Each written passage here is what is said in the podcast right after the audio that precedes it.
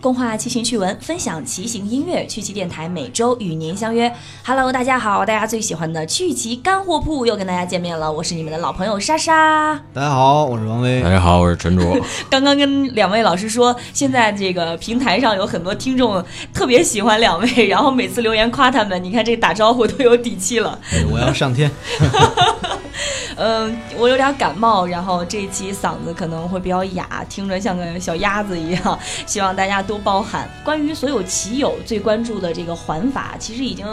呃结束了挺长时间的了。在环法开始之前，应该在五月份前后吧，我们做了一期关于环法的节目，就教大家如何了解这个环法相关的知识，告诉大家这个内行要看门道哈，不能只看热闹。呃，那在今天这个正式说环法呃内容之前，哟，高兴的开始唱歌了是吗？啊，这都能听见了。当然了，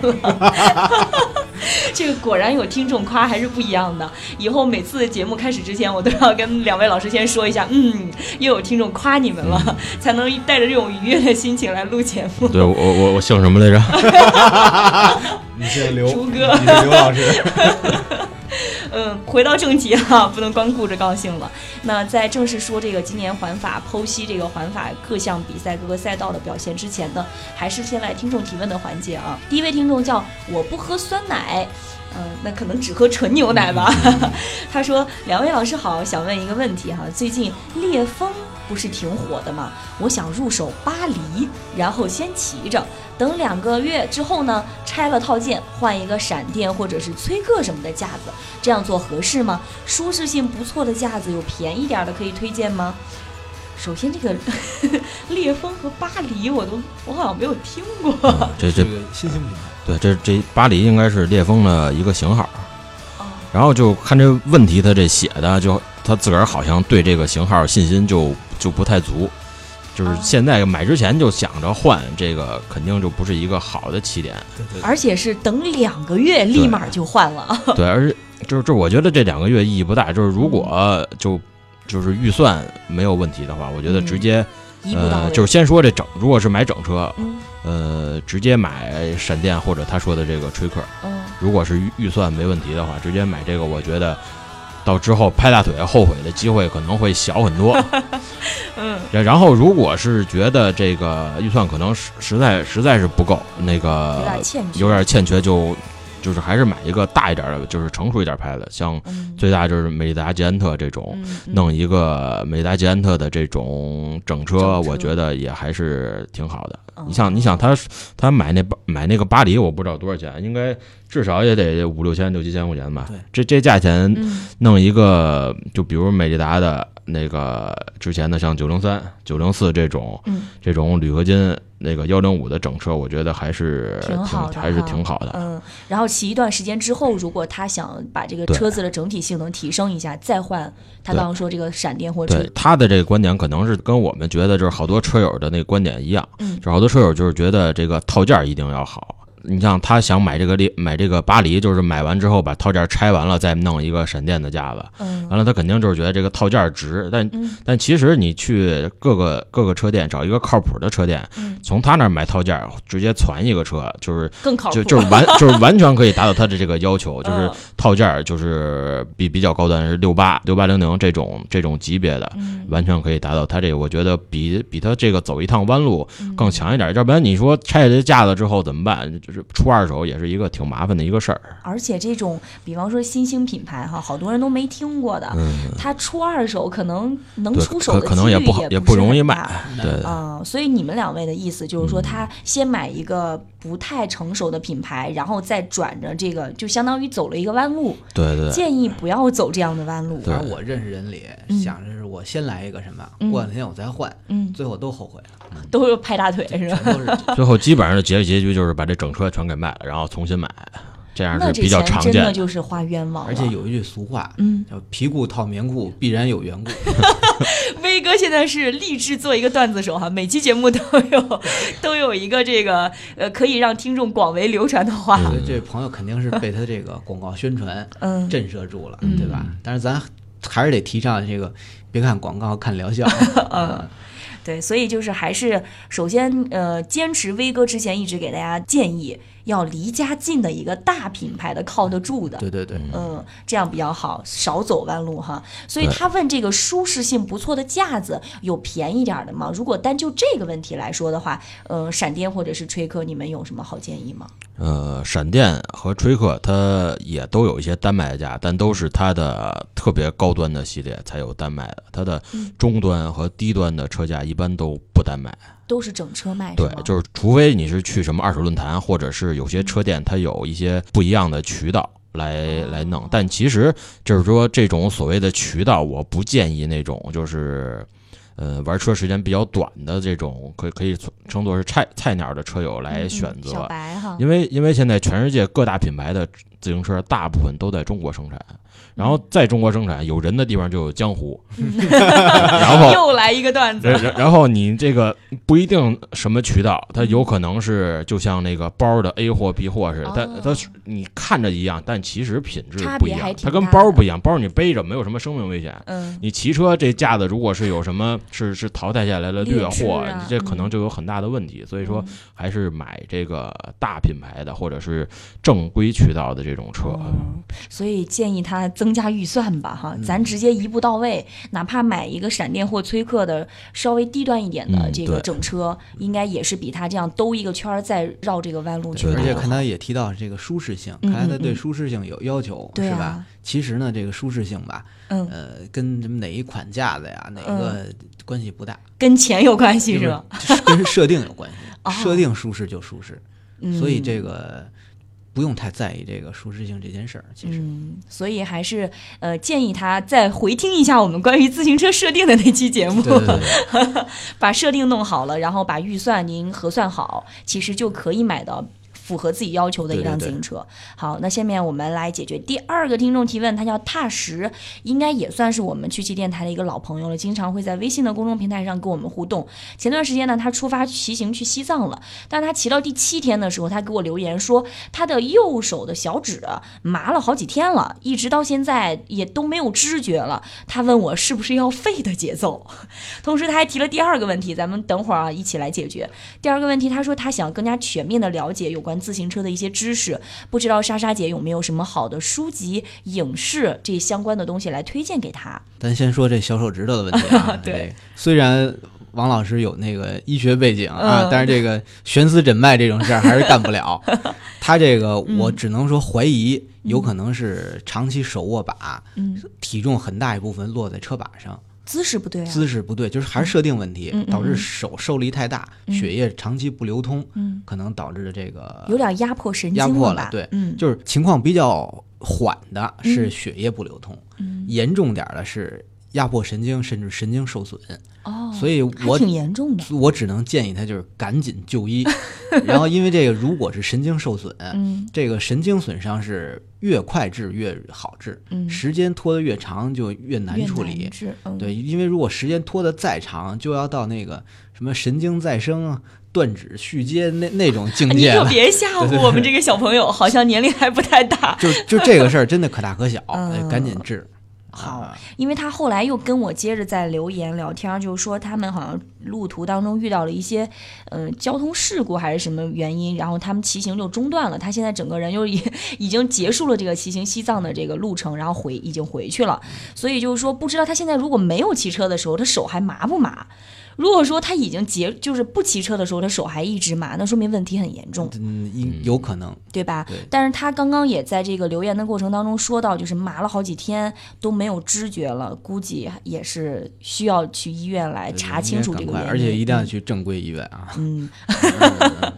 他这之前说骑了七天，因嗯为就是进骑车进藏是这样，你一天，比如说你早上出来就麻了，但是你今天的目标设定是在哪哪城市，嗯你不骑完这一百多，它到不了，嗯所以就导致这个问题可能会就是更更严重，因为你没法没法缓解，不像说跟北京骑，嗯我骑骑一点儿累了，我回去啊了，嗯，这这进藏不这是行没有退对路对是没有没有退路，可能就导嗯致这个持续压迫，所以就嗯就是有可能到时候跟这个把问题威变威得哥更说的这严重一样了，就是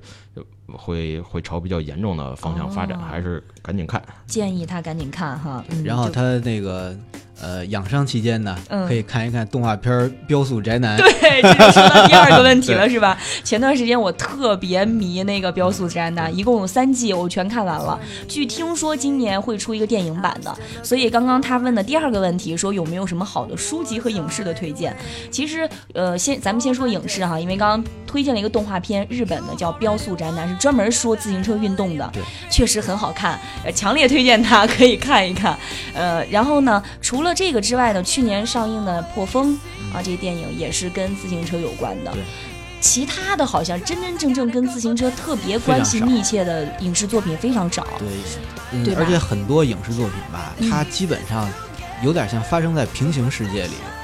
就是就就比如《破风嗯》，它里边的比赛和咱们现实生活比赛其实不是一回事儿，哦，还是有差距的，反而像《雕塑宅男还挺呃 挺还贴切很的。很真实，嗯，对所以就还是强烈推荐他看《标速宅男》因为。他那个艺术夸张归夸张， 嗯但整个世界观其实倒是真实的。嗯嗯嗯，像书呢，也推荐一个什么《铁马英豪》，有一个啊漫画，哦，嗯，对， 嗯，这个威哥给你推荐的都是比较轻松活泼的哈，这个动画片还有书。然后呢，其实说到书，呃，因为我们也是在做一些自行车相关的这个节目嘛，嗯、包括我们最近推出了这个环法百年环法的特别节目，因为环法也是刚刚结束，所以我最近在看的一本书叫《百界环法》，就是其实里面有很多跟环法的知识相关的，也推荐他可以看一看，真的是长姿势，特别拔高， 提升逼格。另外呢，呃，两位老师是来自于这个中 国， 此处有广告，轻工业出版社嘛哈，所以我们其实轻工业出版社出版的一些跟自行车有关的书，也是推荐他看的，因为可能他的这个。嗯，现在所处的阶段不是说特别专业级的，如果只是小白或者说呃中级的这个车友，我觉得那几本书都能看。对什么自单车学校的五十二堂课，对，什么六十二个细节对，然后还有包括那个还有如果维修想宝典，对对嗯对，还有想减肥的朋友，我们其实以前也推荐过哈，有一本书专门介绍怎么用自行车来减肥的，叫《单车减肥对，》，这是叫《单车减对肥》对吧对？，这这几本书其实无论是那个小白、小白嗯或者是老鸟里边都有相对的内容来都对应可以有所对借鉴哈。然后，另外我自己前段时间在看的一本，为了提升我做节目的时候跟两位老师有话聊，我还看了一本书，也可以推荐给你，是北方文学出版社出版的一个叫《一生的自行车计划》。啊，那我也有，也有是吧？挺厚的一本儿，对那个里面一其实是一个外国的这个作两个外国的作家写的，然后中国翻译过来的这本书也挺有用的，嗯，东西介绍的比较实在，然后还有一些跟自行车历史发展有关的东西，也是推荐给他的。这个推荐的够多了吧？可以了最后一定要看《骑行风尚》的杂志啊， 刘老师，这个听见我做广告了，是不是能给你们俩涨点工资？对呀，不要提 了，中中午食堂多给块肉。嗯呃所以就是这个《骑行风尚》杂志也是可以订阅着来看的，因为毕竟有两位专业的老师不定期的会在里面发表自己的文章，也可以关注一下哈。这是今天两位听众提问的环节啊，一下说了这么多，那我们来步入正题吧。呃，今年环法其实呃在七月二十五号哈，法国的香榭丽舍大街是结束了，然后我们都知道今年这个总冠军。弗罗姆、是吧？天空车队的对怎么样？我现在哎呀，这个积累的还不错吧？奖励小红呃，花，而且我知道，就是这个弗罗姆这个天空车队，他们属于英国的哈、对其实英国车队在以往年都不怎么样，好像就这几年才突然崛起的，呃，也最近好多年了，是吧？从一二年。还是一一年左右前后开始的，才突然有好多英国的车手崛起起来。跟那个弗罗姆同一个车队的，还有一个特别有名的英国车手是叫什么来着？维金斯，哦，对对对，维金斯，然后嗯包括卡文迪什是不是也是英国车手？这几个是我们今天大概都要跟大家介绍的。维金斯没有参加今年的环法吧？对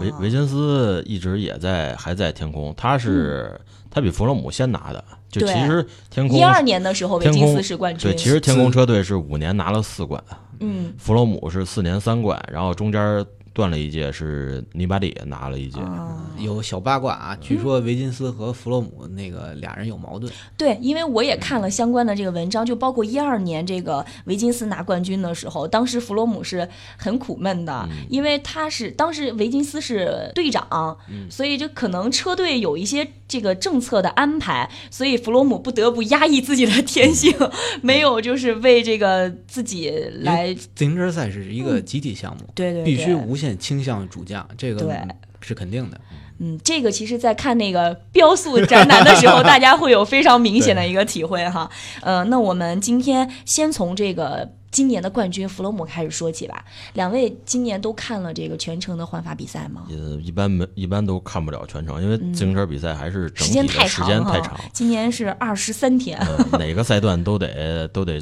三四个小时、四五个小时，那么连续看，就是确实是有一点儿嗯时间成本会比会较有一点高有有有一些乏味，嗯因为你从头到尾的自行车比赛这观赏性一直是这么多年，嗯那个无论是媒体还有自行车从业人员都觉得这是一个挺大的一个不好解决的问题，因嗯为它。它不像其他的运动，它每回合每回合都不一样。嗯，自行车从头到尾，你你如果是不熟的人，你从远处看都一样。对，都都有一直这么在几个骑人 嘛然后顶多就是人，可能兔子集团前面是俩仨人骑，嗯然后可能大集团是几十人那么一块儿骑，嗯就是从这个观赏的角度，确实这问题也不好解决。嗯这这这这问题以后看看是是怎么着 能解。决一下是吧？我最近也没怎么，就基本没怎么看过比赛，哦因为就是对这个事儿，我对 U 赛意见太大了，啊，嗯一会儿咱们对对就要对要吐槽了是吧？必须得吐槽。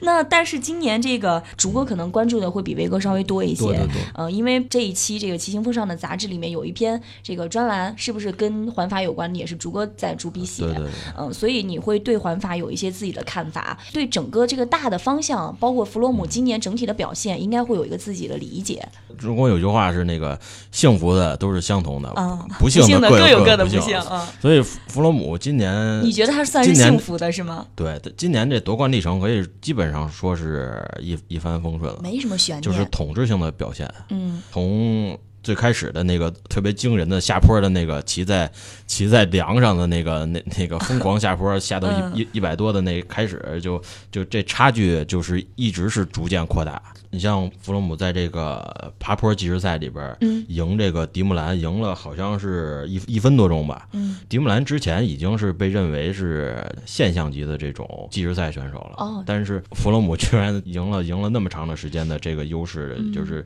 实在是就是惊为惊为天人了。唯独稍微有一点小插曲，就是国庆节那个赛段爬嗯那个冯杜山。嗯，赛制好像临时上有对一些什么，改因变，嗯为因为冯杜山是一个气象台的山顶儿，比赛那天应该是刮大风，嗯，巨大的风。我那我那会儿跟威哥一块儿看了 一个对对比对赛业想余起来业余赛的录像，然后嗯就是那风大的，所有所有车手都下来，然后跟那个路边儿木路路边儿猫着，连推车都不能推。就是就是他刚一想走，那个风把这个车吹的就后后轱辘就跟那儿直打来回飘摆，风筝，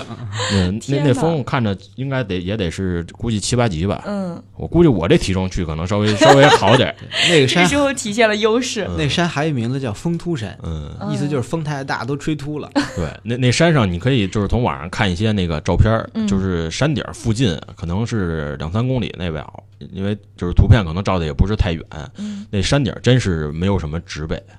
哦就是在那个气象气象站周围没有什么大树什么的，估计应该都是被之前给吹跑了已经。嗯然后在内战出出了出了问题，就是那个因为山顶儿刮大风嘛，他嗯原来把那个路边儿的这个隔离带，对，就是优赛之前的规定好像是两公里还是三公里还是五公里，我忘了啊，嗯就是在这个时候时候要有那个护栏儿把观众给隔开，因对为呀那个爬坡的坡度很大，嗯，车手的那个速度并不是太快，所以这个观众有时候就会近距离接触哈、 对，想起以前那个埃迪米克斯时代，就是七几年吧，嗯他那会儿因为他是一个呃比利时人，嗯比利时人和比利时和法国是有一些矛盾的，民族、种族这历史方面。然后有一年埃迪米克斯没拿冠军是为什么？就是因哦 为被这个车迷给袭击了，就是他骑着车爬坡，然后让车迷给揍了。然后最后没拿到冠这军。个好崩嗯溃。，然后现在不至于这样，但是今年嗯这个弗洛姆出这问题也挺严重，他就是就是因为路边的这个人太多，然嗯后这个影响了他们的这个是行是一进是让这摩托是他前面有拍摄的摩托车，摩托车因为旁边人太多，突然就停了嗯，然后导致那个前那个突围集团当时有三个人，三个人都撞到这摩托车上了，嗯然后摩托车撞完，他摩托车走了，把这弗洛姆车弗洛姆车的车架子给压折 了。然后弗洛姆没办法，就就出现了这个《百年环法》里边的这个奔跑这向前的嗯这个对，这这个算是最荒谬的这么嗯一个幕哈一幕。而且 UCI 据说 UCI 和这个嗯 ASO、ASO 就是反法这个组织方，组织方它确实有这个不可推卸的责任。肯定的。对对啊在对，其实，在这种大型的国际赛事当中，怎么能出现这种情况呢？对这这个问而且据题，听说，这个弗洛姆就是这被摩托车撞坏，这个车坏了以后啊，他换了两辆车，反正最哎最后后是赶上那个天空车队自己的队车来了，对，因为因为开始来了一个中立车，中立车就是谁的车坏都可以先骑一把，嗯嗯但是中立车的提供商是马维克，嗯，但是马维克的马维克的车使的是马维克自己的脚踏是对是 Luke 制式的，这个脚踏好像跟弗洛姆那个呃，太不一样。然后弗洛姆一上去没没法骑，然后座儿高矮也不一样，所以他蹬了两步，我估计他自个儿琢磨还不如嗯汽跑，车还头不如 跑呢。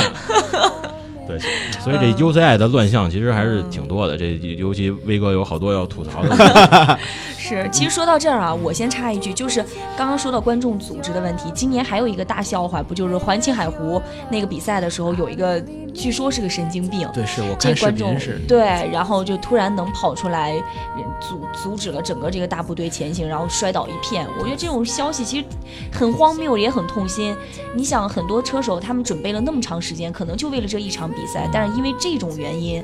而结束了这个比赛结果的话，我觉得太太太可不值了，对，太浪费不了。过我觉得这个吧，有时候意外确实也只能是意外。嗯比如说这个人他真是一个神经病，这这说明他安保措施没做好、啊不不，不不，你什么样的安保措施能看住每一个观众呢？不可能，尤其他是一个对吧神经病的时候，嗯安保人员的数量远小于参观赛人员，嗯你不能知道哪个人是神经病。嗯突然谁从护栏儿窜过去，这其实我觉得啊是在规则的安保能力之外的事情。其实这个这个确您实，倒还看得挺开的。那我觉得这个确实具体情况咱们定性不能马虎，嗯因为比如说这个环京赛，嗯就算是在天安门，对嗯、那个长安街这个赛段，嗯我去看比赛站护栏儿护栏外头有安保人员，哦但如果我当时就嗖的一下窜过去了，他也来不及拦我，嗯所以这个问题我觉得没有办法彻底避免，更嗯何况你几百警察看几千观众里边有个神 经病，这个我觉得不能是把可以理解的，不能把锅全安在咱们这个安保安保人人员表示这个黑锅我不背。对 对对，但是反而这个嗯像山顶嗯改了赛程，而护栏没跟上，这就绝对是筹备的问题。包括还有这个拱门被吹倒等等。嗯对对啊对对，吧今年还有出了这么个事儿，也是其挺实让人嗯我一直认为吧，所有这些问题就是这些所谓的欧洲老牌资本主义国家，嗯在这些年经济上衰衰衰退了，所以很多地方他们也没有心力了。特别没有特对别精心的。比如说最近咱们出过很多次了，摩托、嗯呃汽车嗯和车手相撞的事件，对吧？嗯，对，还有一个可惨了，直接把人撞的跟那个铁丝网啊，大腿刮的全是血道的那个。就我觉得能说明什么问题呢？就是过去真正有经验的那些呃赛事的组织方哈组织方和这个工作人员嗯肯定流失了，嗯嗯人员水平下降。嗯为什么流失了呢？肯定是比赛办得不好了，可能是待遇水平等等下 降了，导致那个老司机不干了，嗯，肯定有这方面原因。所以从威哥你的角度来看，你是觉得这几年其实环法它在走一个下坡路吗？我觉得这个公路自行车比不赛不光嗯是环法，全都在走下坡路，就因嗯为 UCI 太僵化。比如说刚才咱们说这个弗鲁姆这个问题，嗯来回来去那么折腾，最后又赶上跑步，嗯，最后还拿冠军，那只能说明这个这个领先优势太大了，对对吧？太轻易了，比赛太不激烈了，嗯人和人能力的差距太悬殊了。嗯当然，我们是说，难道真的是人的实力差距大这么到大这种吗程度，嗯还是我们这个比赛的制度和规则设定的过于宽松不了是呢？这这嗯个弗洛姆最后还拿冠军是，就是那的那个赛段完了之后，就是其实弗洛姆本来到终点的成绩是已经落后了大概三四分挺钟长时间，的但是它有嗯这个规则，就是如果有那个总成绩领先的那个队员，如果是出现了什么问题，嗯其他队员会等他。但是这回没等，所以所以把弗罗姆的成绩就是按照他们一块儿不是摔了仨人嘛，嗯但是有一个人就是第一个人，呃，就是他车没坏，就跟着往前骑，最后把弗洛姆的成绩按照他这个来算，哦就是按照这么这个规则来算，才就是平息了把这个风波，就是让这些嗯从业人员或者是车队没有什么意见，应该是当时也是拉着好多人一块儿开这么一个会，其实如果把从这这个悉角尼度把这个悉尼给豁给完了过算。了，对吧？但其实从这个角度，我倒觉得还算是有点人性化的最后一个决定。当然，这个呢，就是说，大家都从这个和稀泥有人性的角度，嗯但是没有人关注比赛是否精彩。嗯，为什么咱们讨论的不是说，哎，谁趁这机会赢了比赛了，对对对啊或者是说，没有这种逆转的，或让者人嗯是说这个，哎，谁谁很绅士，明明能赢，停车等着，对嗯没有这种讨论，而最后只是说，呃，规则进行了变化等等。这个，我认为这不是说体育精神嗯最直接的表现。嗯对吧？像体育比赛，咱们不管说看的是足球、篮球，嗯我们期待的是竞争、对抗、激烈，嗯对有逆转。对而现在这个自行车比赛，基本上说嗯 ITT 过了以后，嗯如果不出大的意 外，嗯没有逆转，不可能逆转。所以这也是您这几年不怎么关注比赛的一个原因嗯对吧？我觉觉得这个没什么意思了，观好赏像。性实在是嗯，就像刚才咱们说兔子，嗯有一年就是兔子全是那个乐透的汉森是吧？嗯， 就就全是他是嗯，哦吧？因为那个赞助商的宣传压力比较大，他必须走在前 头，没有办法了让哈。乐透 logo 多露，嗯就就就都是这样。你像弗洛姆，咱们弗洛姆还有一个这这个外号叫表哥，嗯对吧？低头看功率计就能赢，那竞争在哪儿啊？我也嗯不跟别人较劲，也没有说又说阿嗯壮和这个潘达尼俩人在高山上拼命，什么大金链子在阳光下 飞舞，嗯闪耀哈就那个男子汉在嗯阳光下那种挥洒热血血的那种感觉没没有了了嗯现在就是大哥低头看表，只要是我能发挥，我就不管你们，我照我骑。嗯，所以我觉得我个人的啊没有那种体育的拼搏感了哈。对，所以我嗯我觉得就应该是把无线电和功率计先都禁了再说。嗯，就大家单纯凭自己的实力就是对去拼，就跟我们现在看奥运会嘛，这个田径比赛哪有什么无线电指挥啊什么的，大家就是包括游泳各项这种体育赛事都好嗯啊，都是就是凭自己的实力去拼搏，对所以才会有这个逆转啊，有这就个得用未眼知睛，性就得用眼睛看。他在我对嗯前面不行，我就得对追，对对必须得是这个的，才有能意思哈。才才有可能挽救这个现在这个局面。我们觉得，呃，刚刚说到这个赛制的成就哈，嗯然后也说到了什么那个兔子，就是为了这个宣传的需要，对对然后对撒出去。我在考虑是不是因为这个环法的比赛跟这个商业的利益，其实是不是勾结的太多了？但是实际上，环法这个优赛这个这这这一边儿吧，嗯他们却做了和真正的市场利益相违背的事情。嗯比如说，咱举个例子啊，嗯呃，F 一赛车现在、嗯赛车动能回收系统，嗯它就推动了整个汽车民用汽车技术的进步。嗯，因为比赛这边有刚需，嗯那车这个是呃车厂家厂、嗯就有理由我为了比赛做一些研发工作，嗯那这些东西最后就能落到家用车上。哦，比如说动能回收，现在那个里边用这个，呃，类似于一个超高转速的陀螺储存动能，嗯然后用超高转速的马达来进行这个，呃，等于是一个发电机和一个那个功率输出。嗯之前这个在民用阶段是没有，民民用领域里是没有的，是只是因为有比赛才有人研究，但终究会回来。而自行车比赛这边是什么情况呢？我厂家想做更轻的自行车，对。优赛不让，所以这个很挺好的车参加比赛还得弄俩秤砣搁上，得配重。这个太讽刺了。对，然后我想那这个空气阻力是吧？嗯，太大我想弄小点儿，对加整流罩不让，连那个刹车前头弄塑料片儿做长点儿都不行。这管材长宽比嗯太保守有要哈嗯求，就全限制住了。太机械化的这种对数字来对，控制每一明个，明就是这个 UCI，它可以，呃，你都不说它能由它来推动嗯整个产业链的发展啊发，展，就它能让产业链的发展表现出来，嗯它都是个制约。对，而且优赛现在的新主席，就是之前环京赛为什么在中国也不能说弄得好或者怎么嗯哦着，但是中国这个市场，就是优赛的新主席人人家看不上，就是中国这么大的市场，就是所有就是包括刚才说的这个汽车的人也越来汽越多车，了全全世界的各种行业嗯，都是趋之若鹜的中国市场。然后嗯环球赛就是因为跟哪儿闹掰了，就就就不弄 了，这种这顶级车队就不来了。这这个，我相信环境赛肯定不是说我国政府我不愿意办，嗯，嗯，对？吧？肯定是 U 赛，要不然提了苛刻的要求，嗯，要不然要了苛刻的这个呃，呃金额，金额对肯定是这个原因。 嗯，你说这这么好，对双方都好的一事儿，你让一步，我让一步，接接着玩儿，大家都有对都有好处，是不是？是啊，我这光听说这名头，我还没从来没看过这种大型的赛事呢。其实，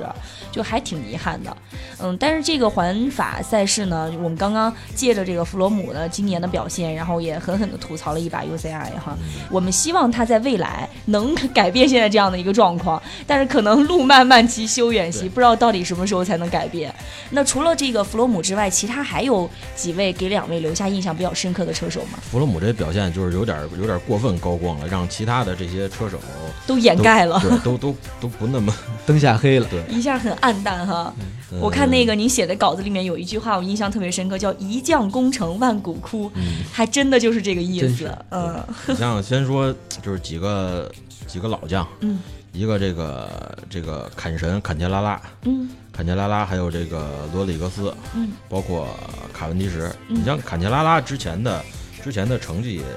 就是他可以算是一个无冕之王吧，因为好多车迷对对这坎切拉拉的印象比较深，是深在哪儿？他二零零八年。他在北京奥运会的时候，计时赛拿的是冠军，因为北京奥运非会常好的成绩北京奥运会的各个细节还是让这个中国的这个好多观众还是挺记忆犹新的。嗯完了，他在这公路大组赛拿的是第三名，嗯就是在北京奥运会怎么这么好的成绩？然后他在历年环法中也穿了是二十九天的黄衫，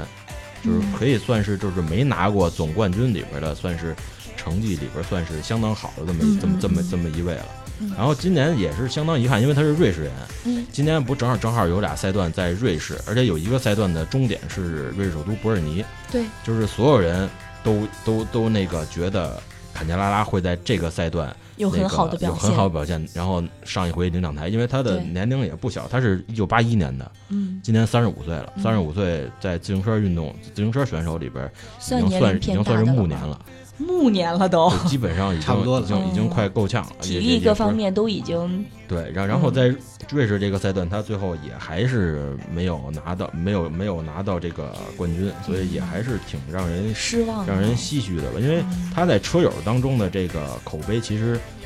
也也不叫不错口碑，就是这个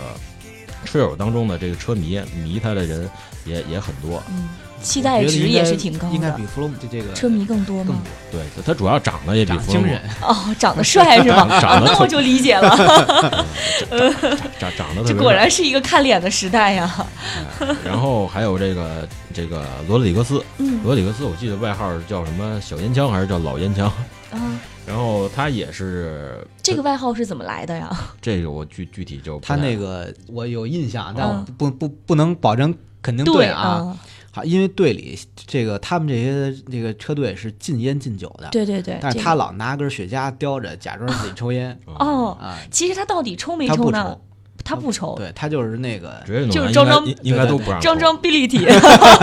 对对，哦，对所以由此而得名哈。对，嗯他跟这个坎切拉拉差不多也，也都是算得上这个无冕之王，嗯但是也是今年成绩也没有什么太突出的表现，嗯也就这样了。然后再再说表现好的啊，就这这个卡文迪什，对，卡文迪什其实是。今年挺突出的，对，我因为觉得卡文迪什是八五年的，嗯他今年也三十一岁了，嗯就是也是开始自行车运动员最成熟开始，但是开始走下坡路这个嗯这个年龄，但是他今年就厉害，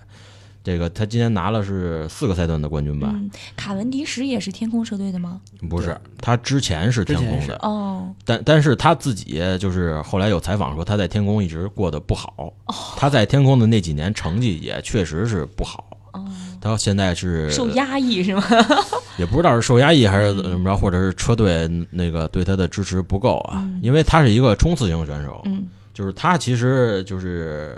就是之前嗯这个环环法就是单站赛，嗯呃，拿单站赛排就是排能能数得上号的人，嗯都是这种大神级别人物嗯。但是像卡文迪什，他在总成绩上从来没有过任何追求，他就是一招冲鲜。刺型选手，一招鲜就是拿就是拿这个拿这个平路赛段的最后冲刺的冠军，哦，拿单站冠军拿了三十个，嗯，就是现在历史应该是排第排二，哦，已经很牛了，已经极啊相当极极端牛对了。呀而且他的，而且他三十一岁，在过在之后的几年，应该还是有机会继续拿。嗯，威哥之前一直琢磨是这器器材的问题，觉着车不好是吗？这个主要是我们家门口儿那个嗯金牌杨总那那个点醒了我。杨洋是吗？对， 杨总跟我说，嗯你回忆他成绩好时骑什么车，嗯成绩不好时骑什么车，嗯现在成绩好又骑什么车。啊，当然这个不不可描述啊啊。杨洋是想趁机做个广告 吗？但但但是最后结果确实是这么回事儿。他嗯确实今年骑这个呃舍歪了 S 五，嗯，然后确实表现的比之前要好得比多嗯之前的呢强，所以你不得不得不觉得这这可能确实是有它的道理。他前一阵儿确实是表现差一些，嗯，当年他在那个天宫车队的时候，就是刚刚我们说到维金斯，维金斯拿奖的时候，卡文迪什和弗罗姆都是维金斯手底下的队员哈。嗯对，当时他也是很憋屈的，因为他冲刺发挥不出来，老嗯是吧老得跟前面给人对帮帮帮了带火帮着车，破风了。 再次推荐大家看 那个《标速宅男》。其实还有一本书 啊，老嗯老咱们老提这这些这么牺牲的人啊，有一本书就叫《牺牲》，哦，对，啊日本的一个对对对这这叫什个么推理小说。对嗯，对对对，也这是个我就们写的这个这个故事。对，是说发生在这个车队里真实的一个，嗯对应该说是不知道是不是真据实说是的，真实故事，对，我反正觉最后得发生了命案的，对，可以嗯看，也可以看一看。对对，啊我因怎么为把这本书给忘了？因为这个，比如说卡文迪车和弗洛姆，嗯嗯其实为主将而牺牲，对，就是其实很悲壮的，我觉得。嗯悲壮吧，但也是嗯理所应当的。嗯，大家看了那本《牺牲》，其实就能够理解这个对，运动背后这这些人默默付出和努力的是一个心态吧，可能是。对，这说到天嗯空，其实天空之前就是有人也也一直说他是这个明星太多，嗯就是所以说他这个总经理叫布拉斯福德，嗯他今年就是花大价钱请来一些人，可能也是给人高薪，嗯，但是不像那个维金斯或者是卡文迪什这种心气儿那么高，嗯然后弄那些人，我也给你高薪，然后你给我踏踏实实的当全我力的破风手。就全力来辅佐这个弗 洛弗洛姆姆，对，嗯所所以以这个成绩还是挺突也出对的。是嗯这俗话说“一山难容二虎”嘛，真是对所以这个整个车队的策略其实也是挺重要对的，哈。因为其实天空的弗洛姆的那些副将啊，在放到其他任何车队都是能都当是主将都的都是哈最牛的这种人士嗯来帮助他。如大果家也不就就能比只如说看自到个儿嗯是一个车手，你你自己为为了钱就把这个自个儿的这种职业、这种辉煌也嗯都给给抹去，也都挺也是挺难的，来为车队做做做奉献嗯也是挺难的了，我觉得。嗯，其实这可能也是体现出了自行车赛事的这项运动的一个魅力所在吧。嗯，对，咱这咱这说半天，就是还是接着说这各种一老下将高大上了。 嗯咱这接接接着这个数数这个环法上各种老将，然后再看这个格莱佩尔，嗯，格莱佩尔也是去年成绩挺好，拿了好几站的这个分站冠军，嗯然后但是今年。今年他差一点儿就把自个儿的这个有他自个儿有一个记录，嗯他是连续，呃，连续多少？连续十一场这个大环赛都至少拿一个单站冠军。嗯，今年他前二十赛段都不行，哦，就都是有几站输一点儿，然后有几站完全不行。今年最后一站在这个香街大道嗯冲刺，他最后拿了一把，把这个记记录再继续延继续延延续续。了一下哈。对，然后他也是岁数挺大，他是哪年的哪年的我忘了。嗯他他职业他他这个职业生涯就是一共拿过这个大环赛里边二十一次拿冠军，单站冠军，那也不错而且有十一次都是他三十岁之后拿的。哦，这个也还是这这种这属老于将后发制人 哈。这这种老将还是挺让人、啊嗯挺让人敬佩的吧。嗯然后再再说这个，我觉得算是近几年比较比较悲催这个康塔多。啊康塔多其实也不能算悲催，他他的辉煌，你想他零七年嗯还是零八年就就开始拿环法的冠军了，嗯然后到今年表现不成，跟这年龄确实你也不不可能说战胜这个年龄，有种英雄迟暮的对，感觉。 确确实确实是英英环雄法这英个雄迟这暮个。强度还是太大，嗯，这个连骑那么多对天，时间长，嗯单站路程也长，最后还得冲刺，还有爬坡。嗯反正好有好些消息说是康塔多今年好像完了完事儿就要退役了，最后一次了。然后看看今年这个环西他有没有可能在在努把利。不不过不，我觉得不好消息是弗洛姆今年说也要也是参加环西也要是吗也是要参加环西。那我觉得他可能 凶多吉少了。嗯不不过看看吧，不不过你像前两天奥运会，弗洛姆嗯带领英国队五个五个明星嗯明星队员，照样在奥运会这大组赛也没有取得太好的成绩。然后那个英国和意大利还有这个还有这个西班牙，这都是豪华阵容出战，嗯对最后是哪个国家拿了冠军？是叫。范二维马特，他他是荷兰的还是比利时的，我忘了。哦，就是就是这个对对国际赛场还是毕竟不是太熟，就但是他拿冠军，这几个这嗯这像呃西算班牙的是杀出了一匹黑马吧。对西班牙的尼尼巴里，还有这嗯个像这个英国的这弗洛姆，都是最后没有拿到这个冠军，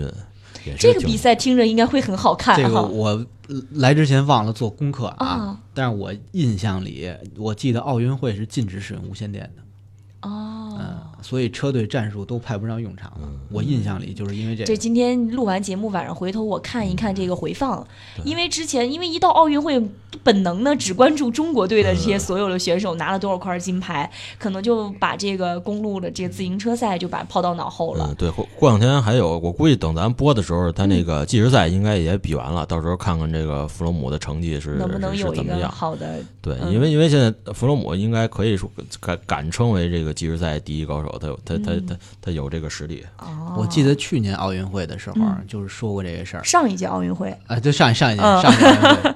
那个时候就是说，因为奥运会不让用这个无线电，嗯，所以导致这个队员并不知道前方集团领先他们到底多少，哦嗯所以他们习惯这种先放，放到最后再追，对而这个嗯没有这个但是我教觉得练提醒，他们自己算不出来了。所以我觉得这个也是，就是对这些呃车手会有一个要求，你在参加不同赛制的比赛的时候，你是不是应该战术在这个战术上有一定的调整啊？但是他们习惯好几年了，突然一时也半会儿改不改了不过哈，嗯来，对，所以所以我始终认为就应该把无线电就和取消功。率计在比赛中都取消。如果把这个环法的赛制往这个奥运会上靠一靠，可能会好看很多。嗯对，因为现在你想这个，他们为什么有无线电就能赢呢？因为这边儿这个嗯操控嗯教练就说了，哎，行了，不用着急啊，前面领先你并不多啊，慢 慢可以骑吧保。存体力哈哎，。行，哎现在追吧，速度嗯提到多少，都这种。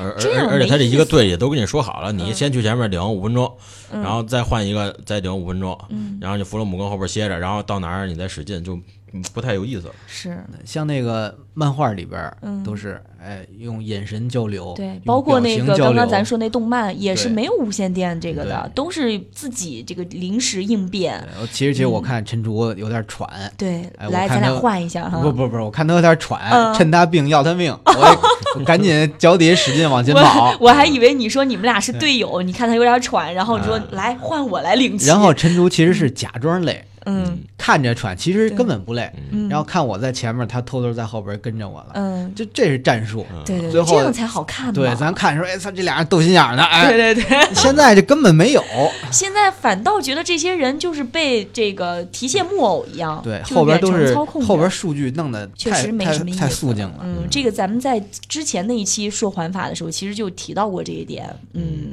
那刚刚说到这个康塔多，还有吗？呃，再有值得关注，我觉得就是萨甘。哎嗯，萨甘应该是现在他好像是欧洲，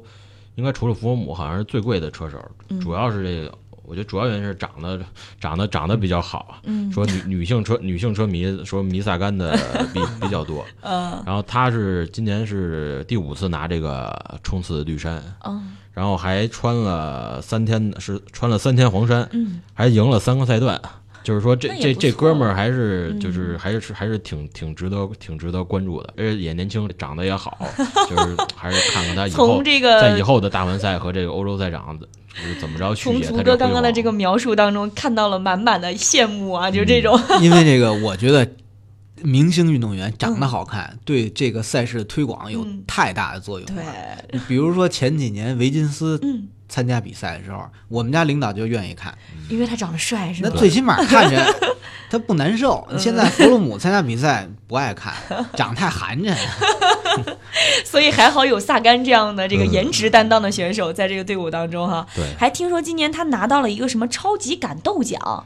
有这么个奖项是吗？嗯有有有，就哦是就是环法每年就是每个赛段都会有一感感斗奖，就是嗯奖励这个赛段可能没拿到冠军，或者是有可能也拿到冠军。他这个他这个赛段嗯表敢打现敢很拼，英勇啊，比如他可能他可能一人突围两百公里，最后拿一冠军，这就这种就是感斗奖，或者是一人突 围一百八十公里，最后被追上了，他也可能拿一个嗯拿一个感斗奖综。合测评他对那个当季赛段的那个表现哈。对，嗯哦然后这这个超奖级项挺有意思对，的。超级感斗奖就是就是整个这次整个这个二十多赛段嗯都都有这种突出表现比较多的，就给这么一个。他这感斗奖每赛段给钱，超级感斗奖也是专给的更门多哈也几万几万欧元的 吧？哦那不少了。啊，这这组委会弄这些规则啊嗯，最后全鼓励傻小子，嗯， 他就不说真正弄点什么能让后半程翻盘的这种机制。对，所以说到这个，其实嗯，我想到前两天我们一直在看奥运的那个呃十米气步枪，包括今年气手枪的比赛，这个赛制都有很大的一个改变，跟往年都不一样了。往年你那个初呃初赛还有这个选拔赛的时候，那成绩和决赛它是有关系的，现在没有关系了。而且你不管你前面预选赛你成绩有多好，你到这儿随时可能被淘汰，两枪就决定一个人要走，就这个看的人整个心揪的都不行了，觉得特紧张特刺激。增加增加观赏性。对，以前你觉得这气步枪、气手枪没什么看的，啊，就一个人端着个枪在那瞄，然后最后看谁环数最多啊，谁就赢。但这次啊真的是不一样，所以我就觉得刚刚嗯威哥说到这个 UCI 关于这个赛制设置啊什么的，也确实，虽然我们三个的力量很小，不知道有没有人能听得见，也是很期待在未来的某一年吧，这个环法能够变成我们想想象的那样啊，突然又这么多人在一块儿斗心眼儿了。然后也不会远远程被操控了，它变得真的是特别好看才行。而且其实，在这样的一个赛制底下，今天我还看到这个朋微信朋友圈里有一篇文章也特别有感触，就大家都在说今年的这个观众的素质整体提升了，大家都进步了，因为大家更多的关注的是比赛的过程，而不是最终的结果了。都所以挺不容易的对，所以其实这才是真真正正的体育精神。那其实环法一直被称作是地球上最艰苦的赛事。呃，我们希望以后我们在看环法比赛的时候，就只要大家凭着自己真正的实力能完成每一个赛段，其实就是英雄，就已经很棒了。而能否站在最终的这个领奖台上，反倒成为其次的了。嗯，